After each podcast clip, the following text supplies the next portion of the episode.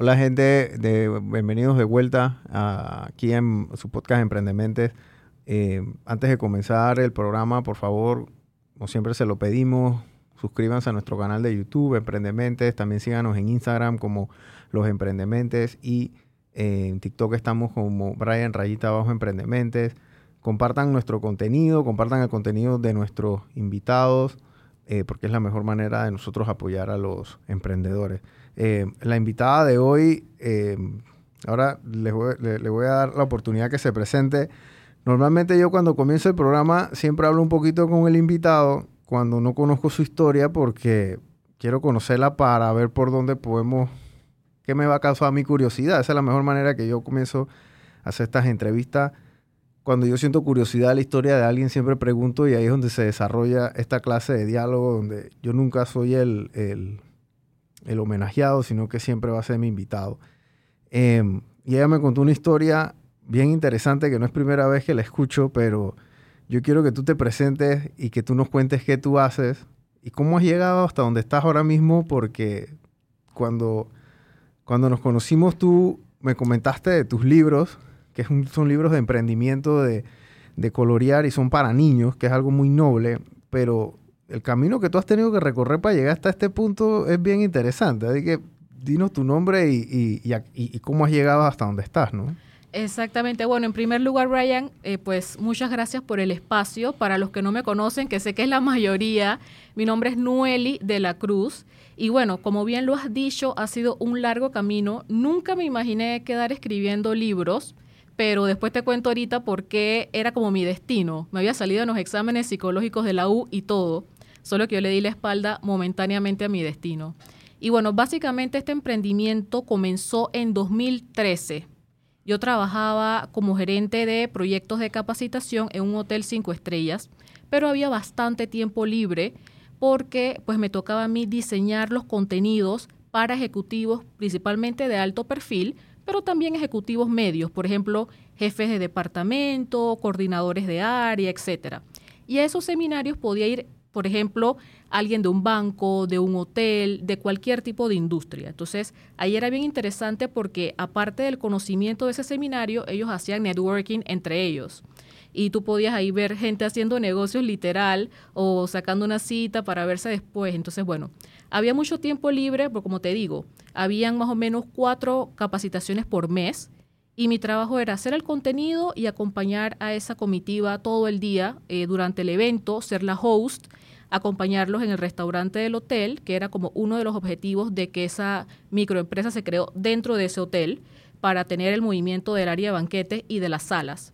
Y bueno, un buen día, porque yo solo trabajé como un año, le propuse a mi jefe directo que incluyéramos capacitaciones, pero para estudiantes, más que todo universitario. Y mi jefe como que, no me hizo mucho caso y con todo que yo le mostré números de por qué valía la pena quizás incursionar.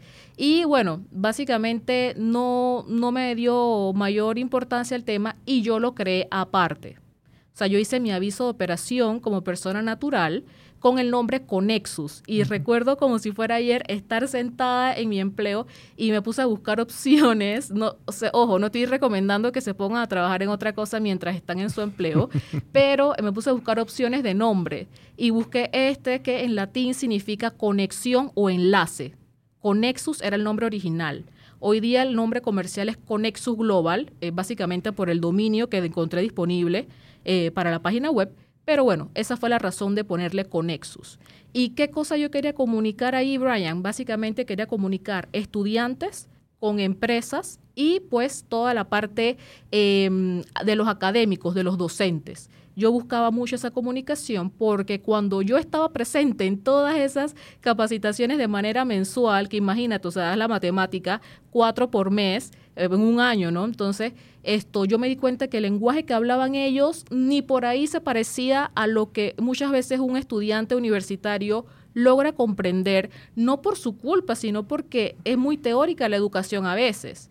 Y eso fue lo que me motivó a conectar estas tres facetas, académica, estudiantes, pues, y los empresarios. Ok. Tú, tú, tú eres de Chorrera. Sí, soy de tú Chorrera. Eres chorrerana. 100%. Y la gente de Chorrera es bien orgullosa de, de, de ser chorrerano. Sí, claro que sí. Mi familia es de Chorrera. De hecho, por parte de padres fundadores. Sí, fundadores. Eh, mi abuelo paterno fue uno de los primeros, si no el primer alcalde de La Chorrera. Wow. Eh, el mercado de Mari- del mercado de allá de La Chorrera se llamó un tiempo como él, Diógenes de la Cruz. Eh, así que bueno, y imagínate, o sea, me gusta tanto la educación, quizás es de familia. El abuelo de mi abuela, o sea, mi tatarabuelo eh, paterno, fue el primer maestro que llegó a La Chorrera. Wow. Eh, se llamaba José María Barranco y el primer colegio fundado en La Chorrera fue en honor a él. Y existe la escuela, es la más antigua, se llama José María Barranco la escuela. Ok.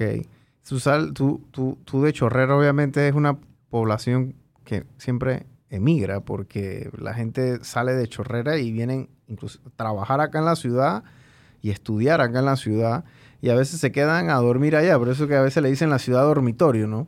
Tú, tú llegas y estás en la UTP y estudiaste ingeniería industrial y, y ahí fue donde te diste, te hicieron unos exámenes psicológicos donde, ¿qué te dijeron esos exámenes? Que tú tenías que ser que escritora. Bueno, un poquito antes de eso, cuando yo tenía 17 años, tú sabes que cuando uno se va a graduar de, ahorita le dicen duodécimo, y mi tiempo era sexto año. Ujú, el mío también. Ajá, entonces uno se iba a la Universidad de Panamá o a la que tú quisieras para que te hicieran un examen psicológico. Hoy día tú sabes que todo está tan novedoso que hay asesor de todo, ¿no? Entonces ya te lo hacen aparte muchas veces, pero en mis tiempos uno iba a la universidad. Y te voy a confesar algo y, y la gente que nos está viendo y escuchando se pueden reír, no se preocupen. Eh, yo pensé por mucho tiempo que yo había hecho el examen psicológico mal. O sea, porque como estaba enredado y eran unos, unas- como unos indicadores que yo en mi vida había visto, cuando obtuve los resultados me salía en primer lugar que yo debía ser periodista. En segundo lugar, profesora de español. Y en tercer lugar, licenciada en salud ocupacional. O sea que ni por ahí me salía nada de De la área. Nada. Y de hecho yo iba a estudiar medicina por la recomendación de mi hermana. Dije, ay no, tú vas bien a escuela, métete a eso. O sea, imagínate. Eh, yo hice el examen de medicina. Tú sabes que ahí son como tres mil y pico, a veces más, eh, aplicantes. Yo quedé 206.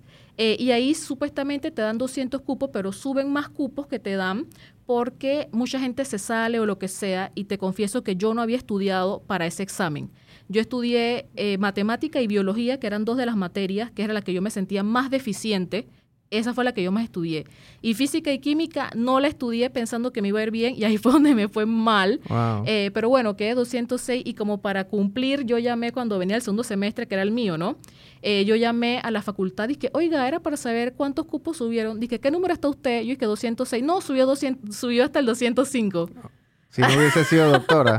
Sí, pero lo que te digo es que mm, yo no le di seguimiento a eso, yo no me aparecí por allá, pero la señora me preguntó que hasta qué número y yo dije, ah, yo quedé 206 y me dijo que no, que nada más hasta el 205, pero no me importaba porque yo nada más quería como cumplir de que llamé. Claro. Pero yo no quería ser doctora, o sea, eso es como, a mí me gusta leer mucho y inve- e investigar, pero no estar todo el día allí leyendo, ¿sabes? Los, los doctores, Dios mío, máximos respetos, ¿no? Para ellos.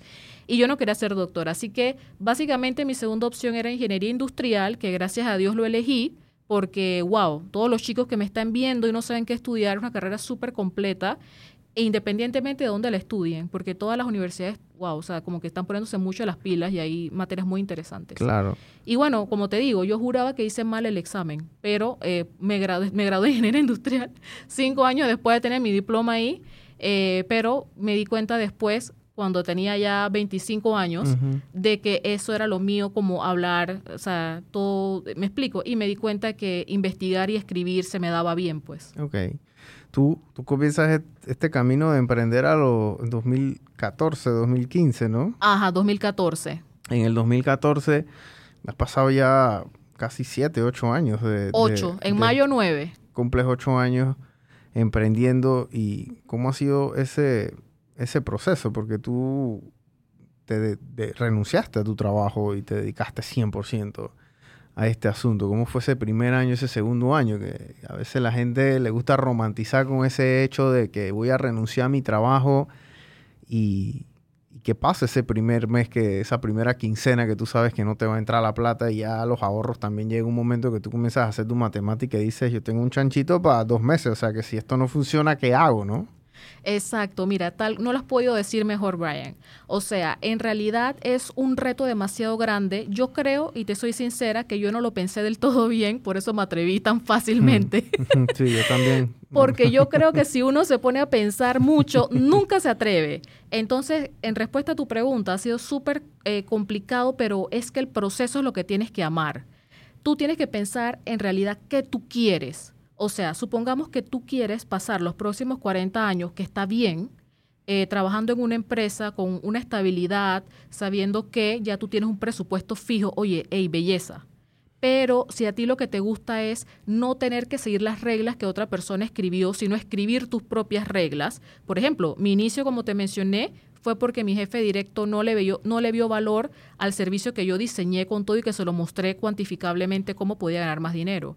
Entonces, a mí mi motivación fue esa, crear servicios y productos que agregaran valor y no tener que pedir permiso para venderlos. Entonces, eso ha sido lo que te puedo decir. Ha sido complicado, pero amando el proceso, porque sí te digo que si yo te escribo aquí en un papel mis desaciertos, y mis aciertos, sin lugar a dudas tengo muchísimos más desaciertos. o sea, metidas de patas graves, ¿no? Eh, pero aquí estoy, o sea, no, nada, no es la muerte tampoco equivocarse. Es, interesante eso que tú acabas de decir, porque tú, tú le diste a tu jefe en ese momento una rentabilidad de un proyecto que que más iba a haber beneficiado era él.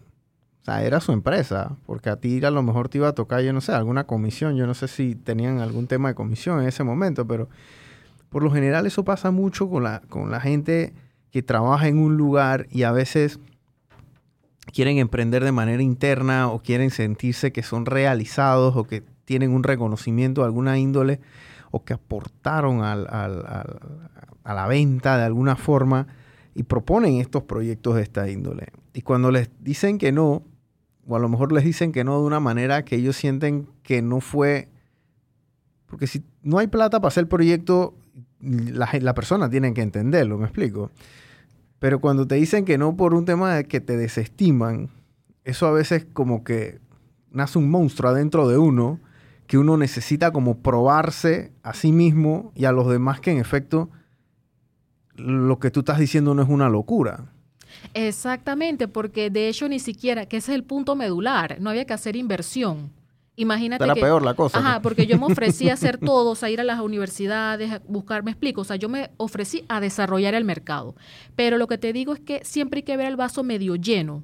Y esa posibilidad que quizás no fue que él de maldad no, no, quiso hacerlo, sino que quizás estaba muy, sabes, ocupado en el momento, tenía otras cosas, porque ese no era su único negocio. Entonces, bueno, por lo que sea que haya ocurrido, gracias a Dios que no quiso, me explico. Así que viéndolo desde ese punto de vista, eh, el intraemprendimiento debe ser algo que los jefes y los dueños de empresas deben prestar atención, porque tú vas a estar ganando dinero por medio de la innovación de tus colaboradores. Y eso es súper interesante porque ¿cuánto te costaría contratar un asesor externo? Sí. Que no conoce el negocio como ese empleado que está allí. Sí, le va a costar, vas a tener que pagarle a ese asesor para que entienda el negocio primero antes de proponer alguna algo innovador o algo que cambie el, asunto. Tú ahora mismo, ¿cómo es tu modelo de negocio? O sea, este, este, los libros son parte de eso, pero tú tienes muchos otros servicios y otras aristas con las que tú haces, porque o sea, definitivamente no puedes tener un solo producto dentro de tu portafolio, ¿no? Exacto, mira, y qué bueno que hablemos de eso porque yo inicié únicamente con una revista que en su momento era impresa. Y yo le enfocaba más que todo al área de recursos humanos, porque lo que yo pude observar cuando trabajé en ese hotel es que muchas veces los seminarios eran de recursos humanos o de aspectos que ofrecían valor al departamento de recursos humanos y que las empresas tienen mucho personal en esa área. Por ejemplo, el que recluta, el que capacita, el que paga la planilla. Me explico. Entonces, cuando tú vas a ver un departamento, aunque sea una pequeña o mediana empresa, en el área de recursos humanos tiene 6, 7 colaboradores. Y por eso yo enfoqué mi primer, mi primer producto o servicio en una revista de recursos humanos. Pero yo le incluía, como te digo, ¿no? la temática de estudiantes, artículos escritos por docentes. Por ejemplo, el doctor Miguel Antonio Bernal, que quien no lo conoce, un catedrático que todo el mundo conoce. El abogado. Ajá, ha escrito artículos en la revista. El ingeniero también Víctor López, coordinador de la Facultad de Sistemas de la Universidad Tecnológica. Muchos empresarios y líderes empresariales, por ejemplo, la licenciada Mondragón, que es gerente de recursos humanos en Casa de las Baterías.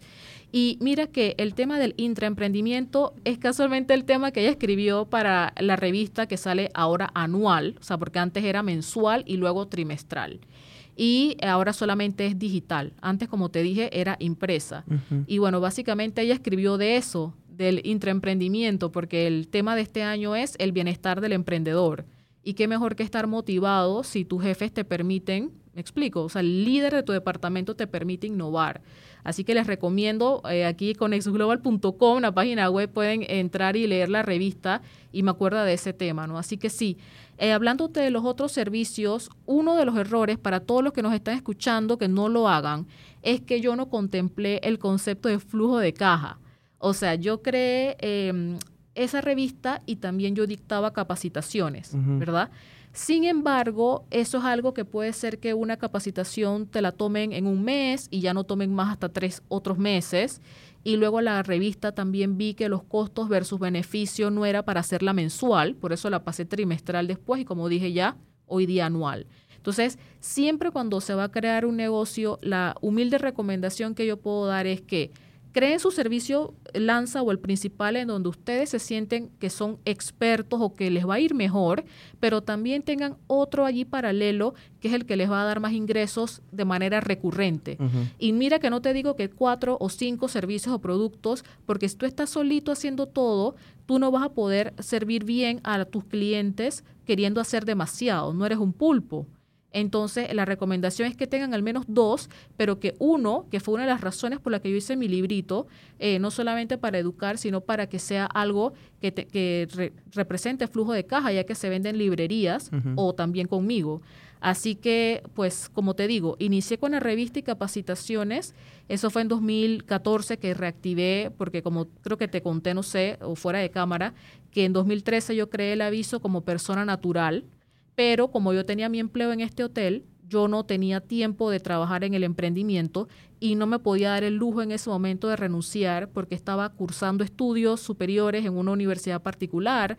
Aparte de eso, había adquirido un compromiso hipotecario de inversión em, y estaba a la vez de estudiando la maestría una especialización en dos universidades distintas, las dos particulares. Y ojo, no piensen de que, oye, ella se ganaba 10 mil dólares para nada.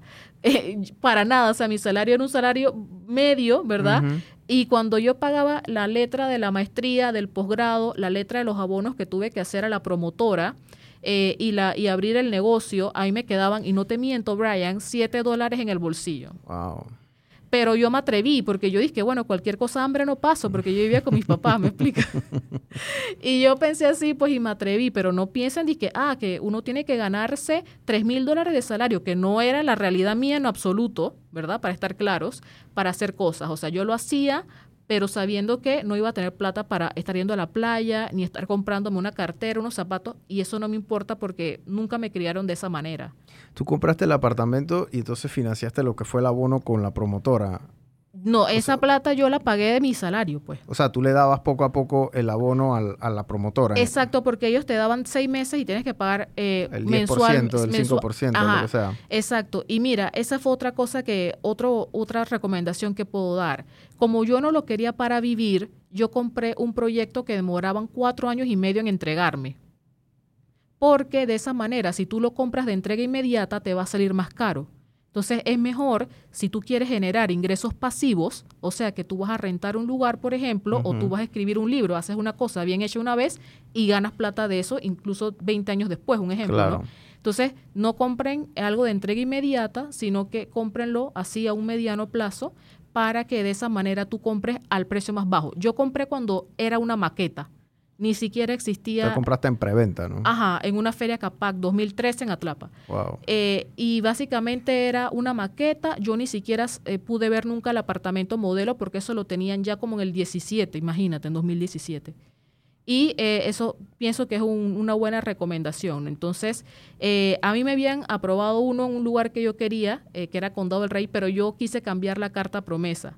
Y la cambié a un lugar que según yo era mejor por la cercanía con el metro, ¿no? Que iban a abrir año y medio después. Eso me lo recomendó el banquero.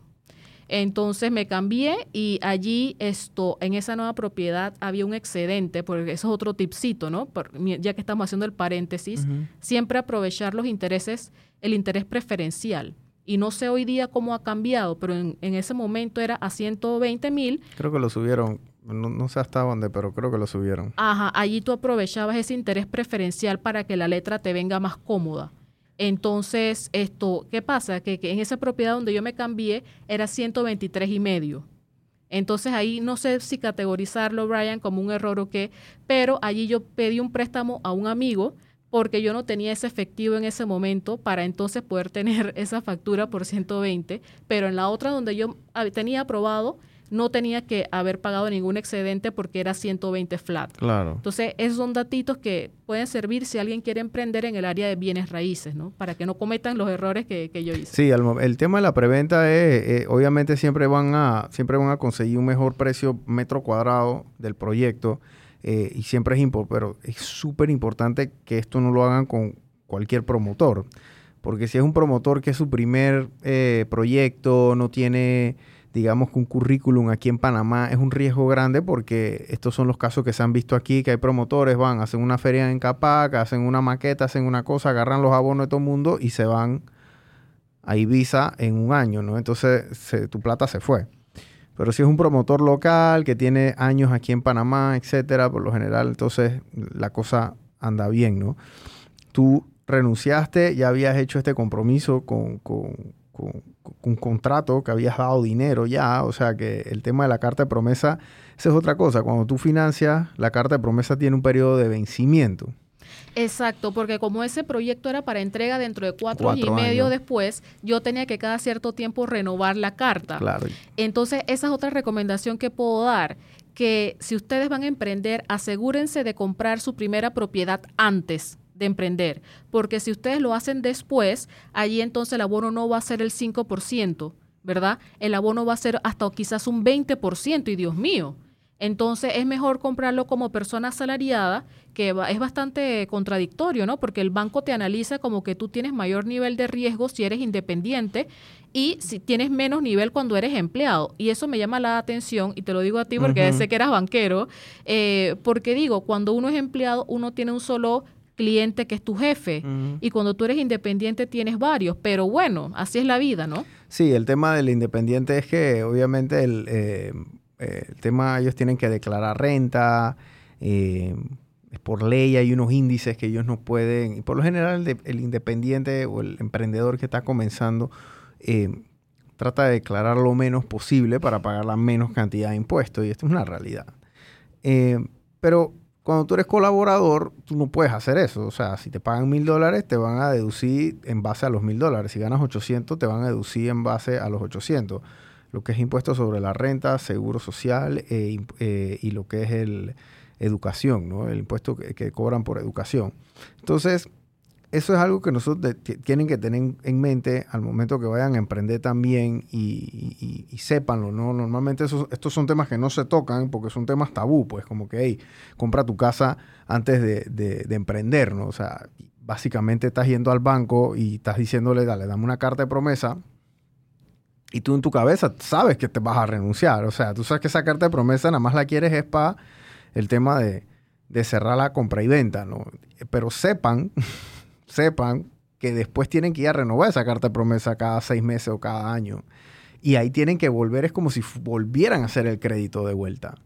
Sí, mira, y otra cosa, o sea, es que yo veo que en la cultura latina nuestra, que tanto amamos, porque pues orgullosamente latinoamericanos, mucha gente compra el carro primero. O sea, yo no le veo sentido a eso, porque tú como ex banquero lo sabes, que cuando una persona de su 100%, y, y lo sé también porque yo vendí carros en el negocio de mi familia, entonces el 33.3 aproximadamente te lo prestan para comprar un auto, el otro 33.3 para, o 4, para esto, comprar una casa, pero el otro tercio no te lo prestan porque obviamente tienes que comer, vestirte, desplazarte. Entonces es sumamente importante que sepas que si tú compras tu auto, eh, ya tu perfil crediticio ante el banco es muy diferente. Entonces es por eso que yo recomiendo comprar la casa primero y no es de que, le estás haciendo un fraude, no estamos incitando a la falta de ética ni nada, sino que claro, tú ya como emprendedor después puedes ponerte a ti mismo en la planilla de tu empresa. Claro. Pero ten presente que si vas a hacer eso debes ser sociedad anónima, que ese fue un gran error que yo hice, un que yo cometí pues. En 2013, como yo estaba en ese trabajo en el hotel y se me ocurrió esta idea, yo abrí un aviso de operación como persona natural que solo vale 15 dólares. Pero el año siguiente, cuando ya yo estaba en otro empleo, que allí básicamente fue un proyecto que no salió del todo bien y yo preferí retirarme y pues renuncié, yo retomé este, este emprendimiento o esta idea, ¿verdad? Con mi aviso de operación y unos meses después lo convertí en sociedad anónima para poder ponerme a mí misma en planilla. Okay. Pero si hago la salvedad que eso ocurrió porque yo pensaba trabajar eh, por tiempo indefinido en mi nuevo empleo cuando me fui del hotel, que ganaba un poquito mejor que el hotel. Pero por temas del proyecto y de proveedores que ya estaban, yo preferí salirme. Y ahí fue donde yo dije, ah, bueno, pero yo tengo una opción sin buscar otro empleo, porque tuve esta idea el año pasado. Yo pensé así, pues. Solo que cuando llegó el momento de renovar, ya tuve que meterme en planilla. Claro. Sí, ahí lo que, lo que, lo que hizo Noelis es que ella saca el aviso de operaciones, pero ¿qué pasa? Ella va a tener que declarar renta y este poco de cosas y eh, sacar del aviso de operaciones a la sociedad anónima hay, hay, costos adicionales, o sea, la tasa única son 300 dólares al año, eh, el aviso de operaciones son 15 la, primera vez. Eh, bueno, tienes que pagar el tema este en el municipio del letrero, que igual lo vas a tener que pagar en la sociedad anónima. Entonces, hay que asesorarse bien ustedes en el tema de los costos y qué es lo que le conviene y no le conviene, pero desde el punto de vista bancario, obviamente tú te puedes meter dentro de la planilla de la sociedad anónima y puedes, este, eh, puedes ver cómo haces con esos niveles de endeudamiento, porque ese es el otro tema. El banco por ley no te puede prestar endeudarte por más de X cantidad. ¿Ok? Exactamente. No te puede, pero ¿qué pasa? Como banco, si tú vienes con una sociedad anónima, tú puedes sacar un préstamo empresarial o puedes poner una fianza, entonces ya tus niveles de endeudamiento cambian un poco en base porque ya tú eres una figura, digamos que comercial. ¿no? Entonces, obviamente, estas son cosas aquí que estamos tocando como por encima, pero eso son matemáticas que ustedes tienen que asesorarse bien, bien, bien, bien, bien al momento de hacer porque todos los casos son únicos. O sea, el caso tuyo fue un caso, pero hay otros casos donde la persona no puede sacar la sociedad anónima y entonces, ¿qué hace? Pues, eh, o dio el abono, etcétera. O sea, todos estos, todos estos casos pasan eh, y, no se repiten mucho, digamos, el uno del otro, ¿no? Así que tienen que asesorarse bien en ese, en ese sentido. Tú entonces operaste todo este tiempo y tú volviste de vuelta. No volví a persona natural, que de hecho cada vez que lo quería hacer y hablaba con la contadora, eh, al final llegábamos a la conclusión, porque en esa época no existía el diputado que creó la ley de sociedades de emprendimiento. Raúl Fernández. Correcto. Entonces en esa época sí hubo que hacer una inversión que para mí fue grande. Quizás por otra persona diga, ay, 500 dólares del abogado, eso no es nada. Eh, perdón, 500 dólares de los, del mismo proceso, más los eh, honorarios del abogado no es nada. Para mí fue mucho. es buco plata. para mí fue mucho y wow, me Y hoy en día es más plata. Ajá, bueno, entonces para mí sí fue algo trascendental. Entonces, por eso la contadora me decía, como estás segura de echar para atrás, mira que las empresas te ven de otra manera cuando ya tú eres una sociedad anónima. Que ese es otro detallito importante, Brian. Uno cuando va a arrancar, y yo lo tenía en mi mente, pero no sabía el concepto, o sea, no sabía que se llamaba así o no tan a profundidad, uno debe saber si uno va a dirigirse a personas naturales o a otras empresas, o sea, business to business, B2B, o business to customer, B2C. ¿Por qué? Porque obviamente si tú te diriges tus servicios o tus productos a otras empresas, puede ser que desde el inicio tú vas a devengar mayor cantidad de dinero. Porque, por ejemplo, si es un librito, que en este caso valen 5 dólares o 5.50, dependiendo cuál de los dos, allí es un monto bajo, que alguien, en vez de comprarse una hamburguesa, se compra un librito. Claro. Pero no es lo mismo si ya tú vas, por ejemplo, a brindar una capacitación a una docena de docentes en un colegio particular. Eso sería B2B. Entonces, por eso es muy buena idea, pienso yo, tener delimitado si tú vas a ofrecer B2C o B2B o una mezcla de ambos. Claro. Y volvemos a lo mismo para el flujo de caja. Así que nunca volví a ser persona natural. Y eso eh, me ha causado bastantes consecuencias porque este emprendimiento es una microempresa. O sea, Conexus Global no está ni cerca de ser una pequeña empresa en cuanto a las ganancias anuales tipificadas en Panamá. Sí, y, y, el impuesto que paga es otra cosa. El impuesto que paga una sociedad anónima no es el mismo impuesto que paga una persona natural. Es más, ustedes van a pagar, creo que una paga el 15%, la otra paga 20, 25%, algo por así. Yo no, no tengo bien esa, esas tablas de hace un tiempo, a mí se me ha olvidado, pero yo sí sé que persona natural paga menos. Eh, tocaste el tema de la sociedad de emprendimiento. La sociedad de emprendimiento le da un, un alivio fiscal a los emprendedores esos primeros años, que son bien, bien, bien utilizados. Eh, y yo creo que no se ha hecho el suficiente, la suficiente publicidad dentro del mismo gremio para, para que la gente saque más sociedades de emprendimientos en este, en este punto, porque es como que un happy medium entre una empresa y una y un aviso de operaciones a título, a título personal, ¿no? Exacto. Tú, tú, eres, tú eres profesora en la UTP, me dijiste. Sí, desde el año 2015. Y el año anterior, al final del 14, que ya yo tenía mi emprendimiento, yo comencé una universidad particular, más que todo para acumular experiencia docente, ¿no? Porque yo siempre quise ser profesora, o sea, a mí me gustaba, no, no estudiar para ser profesora, pero sí enseñar lo poquito que yo sé.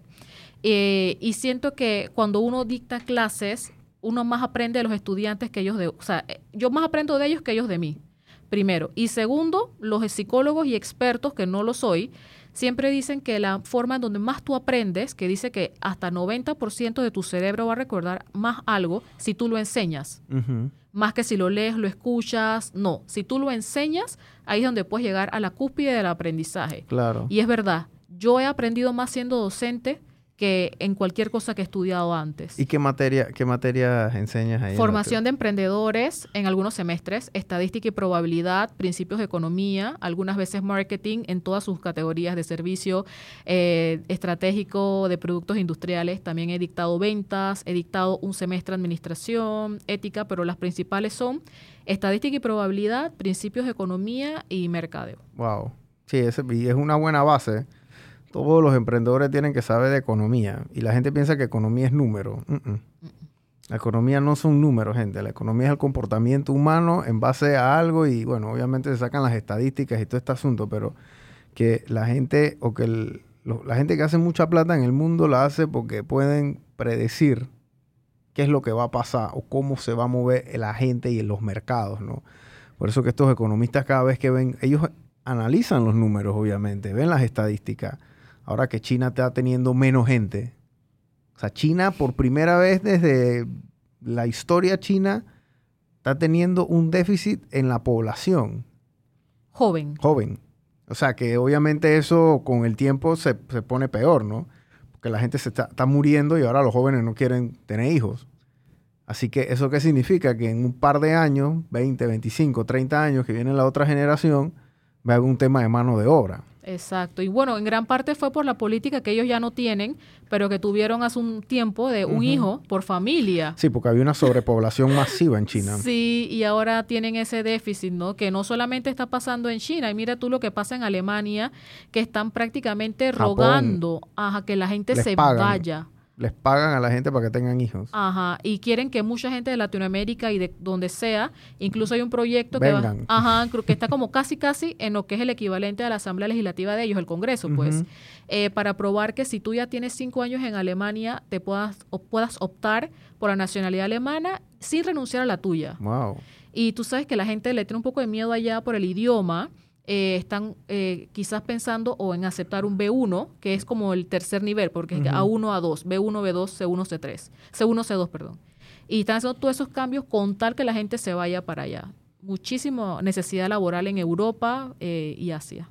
Eso es lo que ven los economistas, o sea, la gente ve esos comportamientos de, digo, hay otros que ven economía y finanzas, ven comportamiento, pero entonces del mercado bursátil, esas cosas, ¿no? digo, tú estás en esta área, eres docente, pero ¿qué te lleva a ti a hacer un libro? Porque enseñar a los niños no es lo mismo que enseñar a, los niños, a, un joven, porque no, son niños, son jóvenes ya casi adultos en, la, universidad. Eh, hace un libro de colorear como para las nuevas generaciones, para estos pelados que vienen, para mi hija que tiene 5 o 6 años y que sepa lo que, lo que significa y lo difícil que es y cómo funciona este tema del emprendimiento, porque a mí en la escuela nadie nos enseñaba emprendimiento. Eso no existía, esa palabra no existía. El emprendimiento es una palabra nueva en mi vocabulario. Eso, eso nació hace 10 años. Mira, gracias por esa pregunta. De hecho, yo tenía la intención de escribir algo desde hace algún tiempo, pero para escribir un libro como tal se requiere mucha investigación, hacer entrevistas, encuestas, o sea, para hacerlo científicamente. Para hacerlo bien. Claro, claro, y que tenga validez académica, ¿no? Que eso es lo que yo quisiera. Entonces, yo cuando cayó la pandemia en el 2020, yo me puse a pensar, ah, yo tenía la idea de hacer un libro, pero como este estábamos encerrados, confinados, yo no iba a poder estar haciendo una investigación profunda, ¿no? Y pensé, ay, ¿qué tal si hago un librito de colorear? O sea, no, no textual, sino de colorear. Y esto, ya que yo dicto esa materia, o la he dictado en la Universidad Tecnológica, y ya yo tengo mi empresa, mi negocio hace tantos años, el primero que tienes aquí, que es el de la primera edición. Este. Ajá. Él narra todo el proceso para abrir un negocio, pero en un lenguaje sencillo para niños y niñas. Ok. Te hago el, comentario, mi mamá es maestra de preescolar. Ok. Entonces yo sí le pedí obviamente eh, consejos y recomendaciones porque, wow, no sé cómo lo hace, pero ella puede lidiar con todos esos niñitos. Sí, son, son monstruos.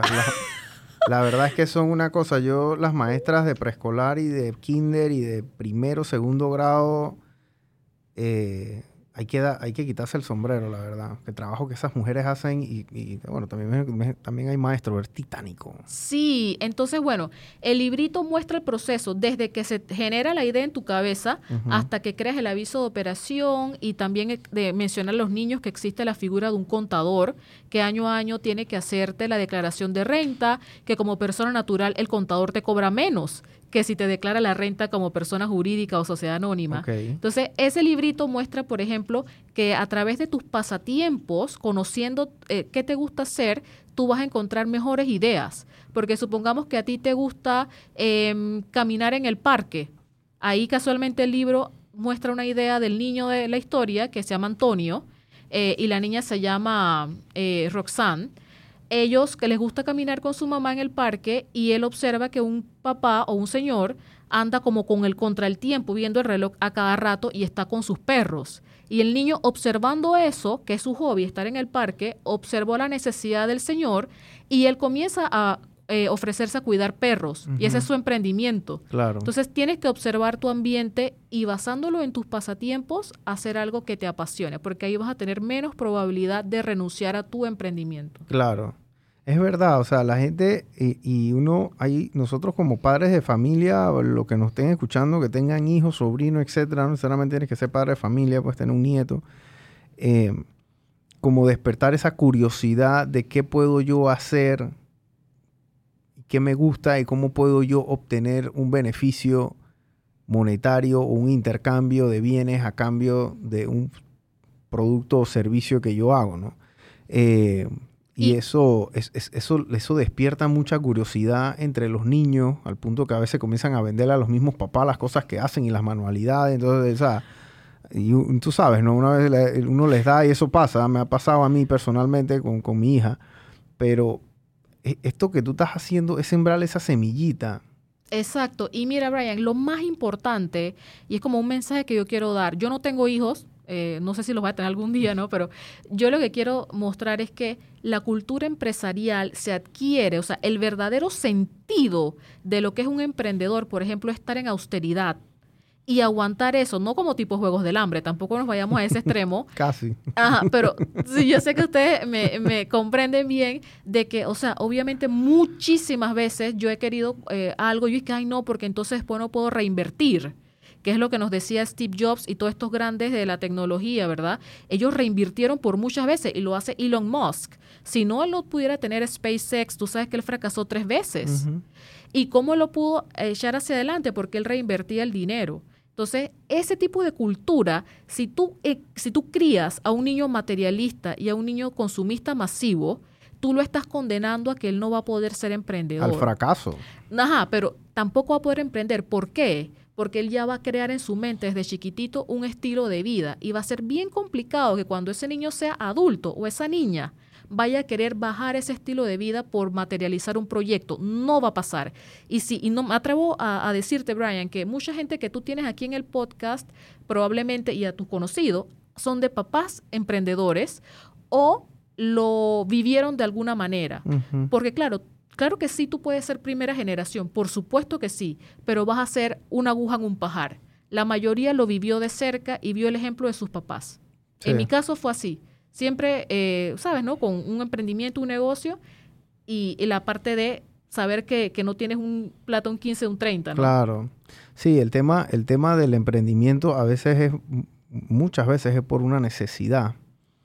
Porque las primeras generaciones que llegaron aquí, eh, y ahora bueno, la segunda y las terceras generaciones obviamente están viviendo los frutos de la primera, pero esas primeras generaciones que llegaron aquí tenían que trabajar de algo, porque no necesariamente tenían un título o tenían algo como para que los contrataran de contable, administrativos, etcétera. Entonces esas, esa primera generación trabajaban de, de lo que fuera. Tenían un taller de mecánica o sabían coser o sabían hacer banistería, etcétera, etcétera, y hicieron crecer esos negocios y bueno, y así eh, hacían el sustento de su familia. Eh, y el emprendedor de hoy en día, muchas veces ahora hay- está este emprendimiento de la moda, ¿no? Que quieren emprender como si fuera una moda. Entonces, ese es, y, y bueno, todo el mundo emprende como quiera emprender, gente, pero la verdad es que quiero que sepan que emprender en un, en un, en un ambiente de carencia, en un ambiente de resiliencia, donde tú no tienes dinero para tirar a los problemas y lo que tienes es que solucionarlos. Y ese es el espíritu emprendedor que tú me estás diciendo a mí. Porque Exacto. Un pelado que, que no tenga, un pelado que tiene toda la mano, o si quiere crecer el negocio, llama a papá y entonces le rayan un cheque y va y, y paga la quincena y le rayan otro cheque y le dan otro restaurante. Eh, ¿Me explico? O sea, Sí. Y eso que mencionas, o sea, una manera que yo pude sobrevivir hasta el momento es que yo no tengo colaboradores. Todos, o sea, la persona que trabaja conmigo es freelancer y así como trabaja para mí, trabaja para un montón más de gente, ¿no? Eh, porque como te dije, la única persona que contraté fue en 2013, que yo no podía por tiempo, y eso fue un error porque al final yo perdí dinero y bastante. Entonces, si tú vas a comenzar a emprender, debes estar allí pendiente, al menos en el inicio. La única manera es que tú seas un socio inversor, que ya tengas cierta experticia, que no la tenía yo, y tú inviertas con gente muy experta. Por ejemplo, eh, qué sé yo, una persona que va a invertir en un restaurante con gente que tiene restaurantes. Esa gente sabe lo que está haciendo. claro. Pero si no, tú no puedes estar ahí y que, que no voy a mi negocio. O sea, no, tú tienes que estar pendiente de lo que estás haciendo. Entonces, eso fue mucho de lo que me pasó a mí. El segundo librito que tienes allí, porque ya te mostré que este... Esta es la primera edición. Ajá, eh, y está, yo lo escribo en inglés y en español. Ok, Eh, casualmente yo lo vendo en escuelas al por mayor ok. y en librerías, ¿no? Eh, este segundo muestra la introspección. ¿Y qué es eso o con qué se come? Sencillito, conocerte a ti mismo antes de emprender. Ok. Por ejemplo, mi caso, quizás yo no fuese ingeniera industrial si yo me hubiese conocido a mí bien. Yo no me conocía y no me termino de conocer, ¿no? Pero hoy día yo no es lo mismo que cuando tenía 17 años, que yo pensaba cuando vi mi examen psicológico que periodista era leer noticias frente a una cámara. Y a mí me da pena. O sea, yo hablo si tengo que hablar, pero no es algo que a mí, que yo voy a estar enfrente de la cámara leyendo noticias. Y yo pensaba que era eso, periodista. En ignorancia, pues, porque yo no sabía que uno podía escribir tras bastidores o que podía ser periodista gráfico Ujú. o fotográfico. Bueno, en fin, yo no sabía nada de eso. Entonces, bueno, eh, ahí yo les enseño a los niños qué significa FODA, fortalezas, oportunidades, debilidades, amenazas, y que tú tienes que identificar tus fortalezas y tus debilidades antes de emprender. ¿Por qué? No para cortar las alas a nadie de que nada más emprendas en lo que tú eres bueno, no. Pero la lógica y las pruebas científicas dicen que tú te vas a destacar o lo vas a hacer mejor si ya tú eres bueno en esa habilidad. O sea, por ejemplo, si una persona quiere emprender en la fotografía y ya sabía de fotografía o al menos tiene ese aspecto estético de ver lo que es lindo o de cómo va a salir mejor, oye, vete por ahí. Me explico. Pero si tú no eres paciente de esperar la mejor luz, la mejor toma, hey, no. yo, por ejemplo, yo soy muy impaciente, entonces, algunas veces. Em, es mucho de eso, ¿no? Ahí también habla de los valores. Eh, por ejemplo, de que si tú como emprendedor no tienes ética, vas a fracasar. Y eso, eso es para lo que sea, gente. El que no tiene ética va a fracasar en la vida haciendo lo que sea. Exacto. Porque hasta los gangsters tienen ética. Exactamente. Entonces, ahí se le habla a los niños a como ese recorderis que por supuesto deben aprender desde casa, pero el recorderis de todo lo que es el respeto, la honradez, la honestidad, de que el emprendedor siempre debe brindar cosas que agreguen valor, ahí se muestra. También al final tenemos una cápsula del tiempo eh, para que, ¿qué le, ¿qué le dirías tú a tu, a tu yo cuando eras niño? Y ahí mostramos casualmente el dueño de la casa las baterías. Él tiene allí su pensamiento, ahí lo puedes leer. Ah, Juan Octavio Díaz. Ajá, él tiene ahí su pensamiento. No sé si lo quieres leer. ¿Qué, dice, ¿Qué dijo el señor Juan Octavio ahí? No me acuerdo. A ver, dice, trata de trabajar en lo que más te gusta y apasiona. Así el trabajo siempre será divertido y vivirás sintiéndote exitoso. Ah, ok. Y bueno, ahí puse, mira, yo no me acordaba que había dicho, él puso a mis padres ahí. Que Álvaro de la Cruz y Cecilia María Luc Montero. Esa, es tu ah, mamá. mi mamá. ahí los puse porque de verdad que son mis dos referentes en la vida, pues. Y yo siento que todo lo que sé lo sé de ellos y bueno, obviamente los profesores y así, ¿no? De los maestros. Pero bueno, ahí los puse y ellos ahí tienen también su, su pensamiento. Así que de eso se tratan los libros. De hecho, me gustó escribir y en enero del año pasado comencé un libro de casos de estudio. Me encantaría incluir a tu empresa.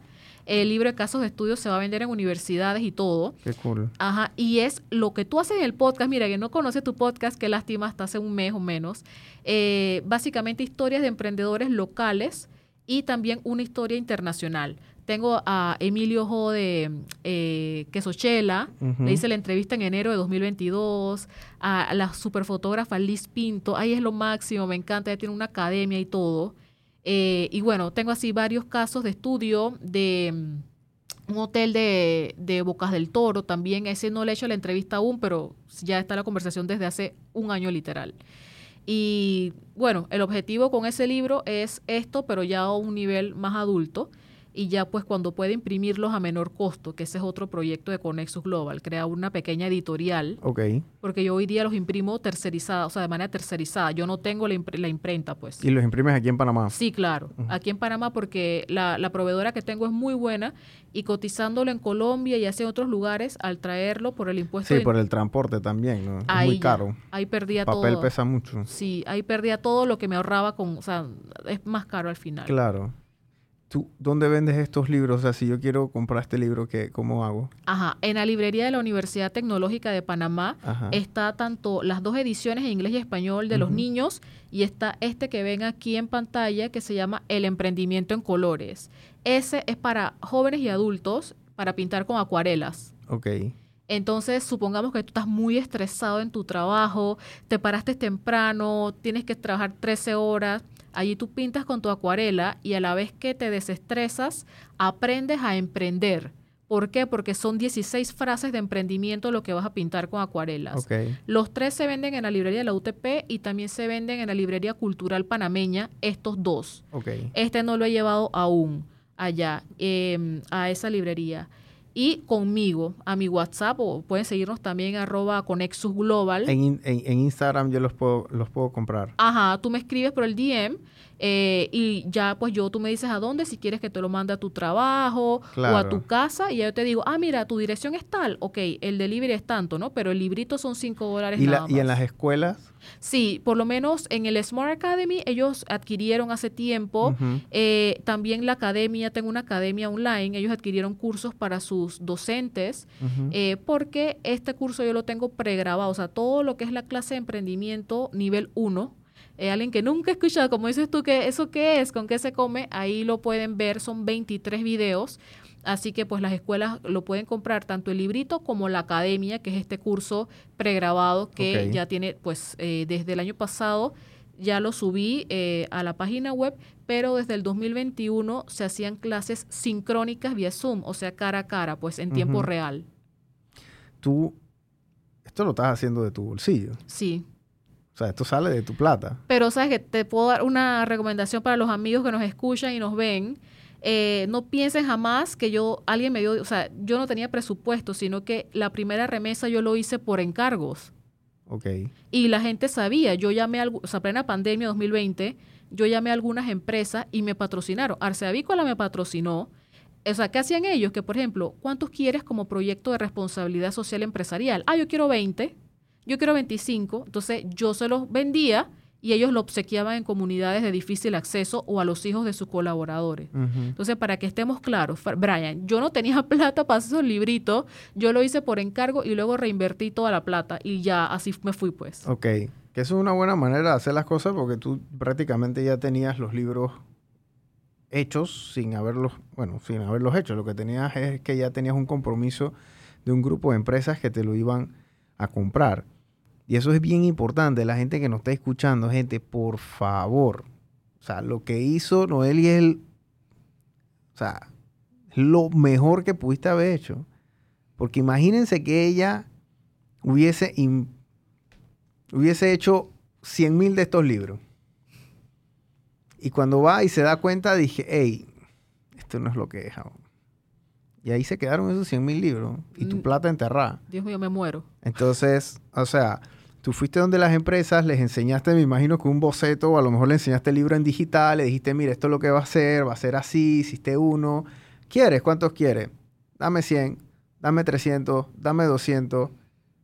Ok, ¿cuánto, eh, ¿cuánto es un mes? Y en un mes tú fuiste con tus libritos y ellos te dieron un cheque. Y ya.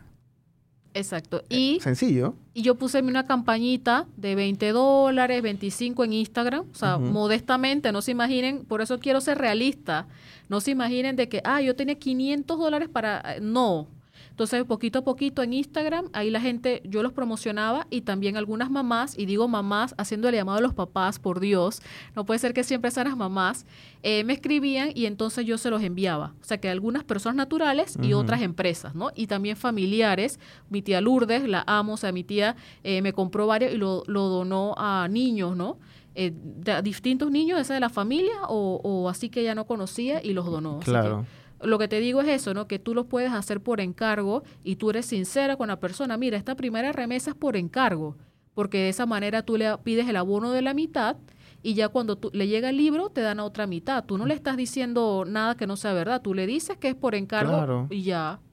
Sí, la gente, mira, usted, la gente le gusta eh, enredarse y al emprendedor le gusta cometer este error, que yo lo vi mucho en el banco y lo veo mucho hoy en día si ustedes van a un lugar y ustedes les fue mal, o ustedes dicen, no tengo el dinero para esto, y te preguntan, hey, ¿cómo te está yendo? Uf, súper bien, no sé qué, me está ¿cuántos vendiste? Mil, mentira, vendiste dos. O llegas a un lugar y dices, hey, ven acá, yo tengo este proyecto, ¿quieres apoyarme? O sea, ¿quieres participar en el proyecto? ¿Por qué? Porque así de esa forma hay una comunicación transparente. Y no hay mentira, no hay media verdad. Dice que, ay, no, sí, ya todo el mundo compró. Te vas a quedar por fuera. Mentira. Mentira, porque estos empresarios saben más por viejo que por diablos. ¿Me explico? Así que tú no les vas a meter un cuento a estos tipos. Rara vez. Posiblemente otros sí, pero nosotros no. Entonces, sean sinceros con ustedes mismos, sean sinceros al momento de hacer negocio, porque eso los va a llevar lejos los que no estén escuchando, yo no soy mucho de vender estas cosas, pero de verdad que quiero que todo mundo, a sus niños, si ustedes tienen un niño, si tienen un nieto, una cosa, métanle el emprendimiento, por lo menos una vez al día. Porque ven iPad, ven YouTube, ven todos estos jueguitos, todo el día lo ven. Todo el día está mi hija en esa pendeja.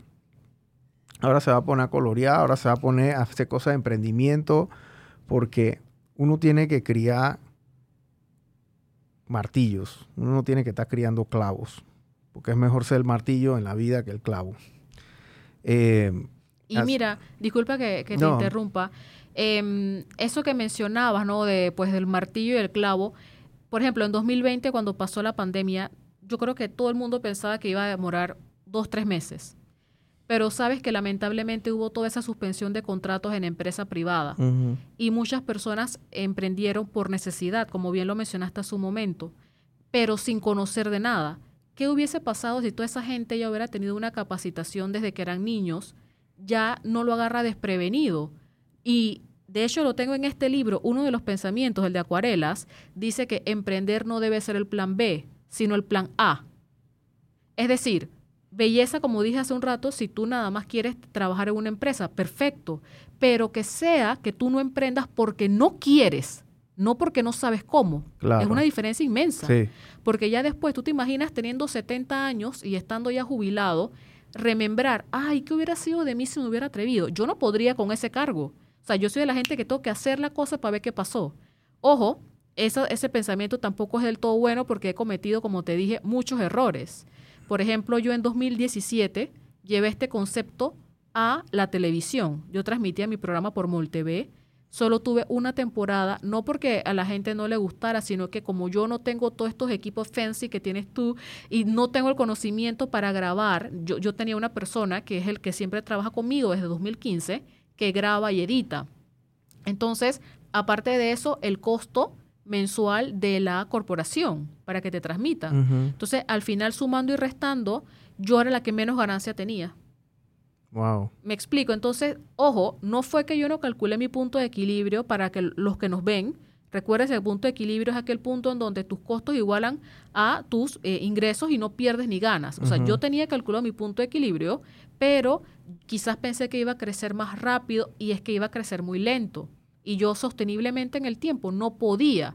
Entonces yo preferí salirme del aire por ese detalle. Entonces, ¿qué pasó? Que allí, eh, pues, una persona eh, invirtió y eh, yo he tenido que pagar eso, aunque me explico, aunque yo perdí, me explico, y estoy perdiendo todavía. Wow. Y obvio, primero muerte que quedarle mal a alguien, aunque uno pague de poco a poco, pero eso, si tú me dirías, si yo lo pudiera retroceder el tiempo, no lo hubiera hecho. Al menos no de esa manera. Porque era mejor entonces buscar un socio que no fuera nada más que puso el dinero, sino que supiera que había un riesgo.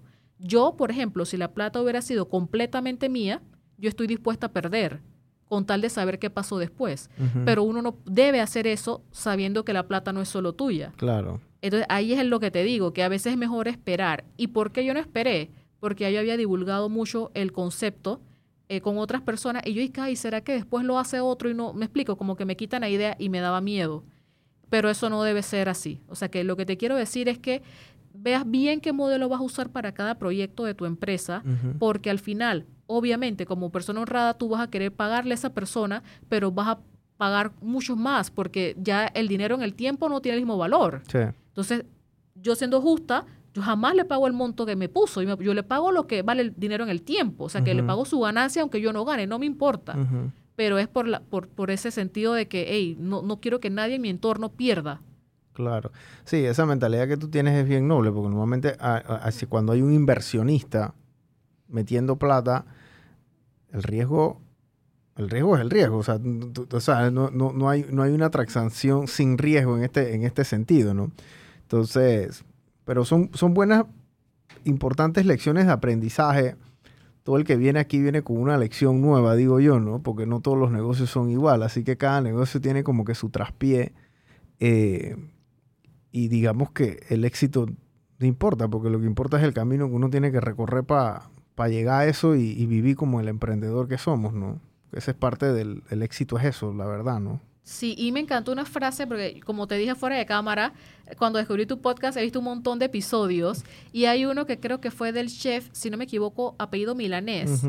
Y a mí me encantó una frase que él te dijo, que era como que no importa si tú al final del camino, o o hoy, por ejemplo, tienes dos millones en el banco, dijo literal, o 10 dólares. Eh, no o sea, claro, claro que importa en el sentido de, obviamente, quién no quisiera tener millones, pero lo importante es que tú eres dueño de tu tiempo. Él te dijo así. Y yo cuando vi eso, yo dije, wow, este chef tiene toda la razón, porque al final volvemos a lo mismo, es qué cosa tú quieres, o sea, qué meta tú tienes, por qué tú quieres emprender. Y no me digas por la plata, porque ese no debe ser jamás el motivo de hacer nada. O sea, te va a ir mal. Claro. Tú lo debes hacer ya sea, bueno, en mi caso fue para crear mis propias reglas y poder tener innovación y creatividad. Otro puede decir, por ejemplo, tú que has mencionado que eres papá, oye, porque quizás yo quiero tener más tiempo con mi hija o con tu familia. Otra persona puede decir, ay, es que yo vivo en el West y como me tengo que parar a las dos y media de la mañana, o sea, estoy exagerando, pero es que es una cosa horrible, ¿no? Eh, me tengo que parar, por ejemplo, a las tres y media, me encantaría trabajar desde casa.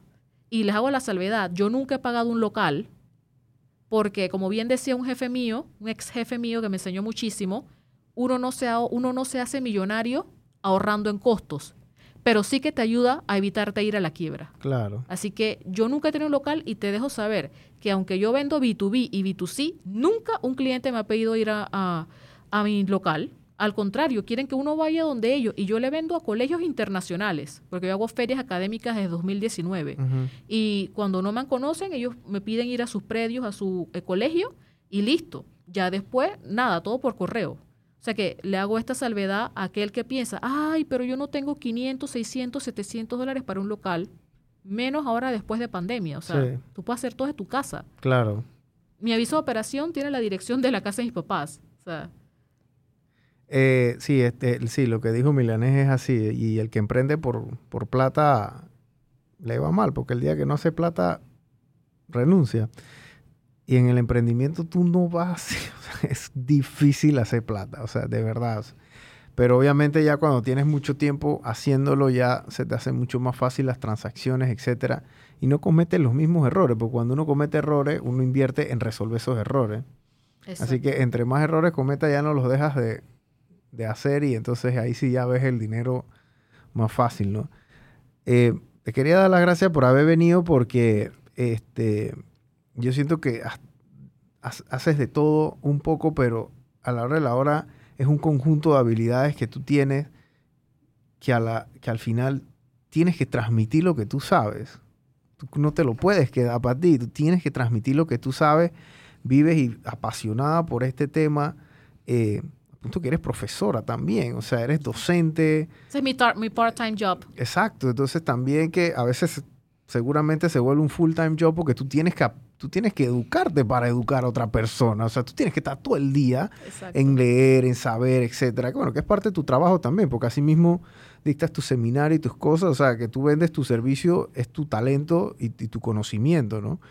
Eh, pero a mí sí me impresionó y me ha impactado mucho este tema de los niños porque todo el mundo quiere agarrar al emprendedor ya cuando está en la oficina, reventado, desmotivado, triste, ay, va, emprende para que sea feliz, entonces tampoco va a ser feliz emprendiendo No, pero dándole las herramientas al niño, como que enseñándole a pescar desde, ni- desde, desde infante prácticamente, que él sepa que esto existe. exacto. Porque Y- yo lo descubrí tarde. Y va muy ligado, Brian, al sistema educativo.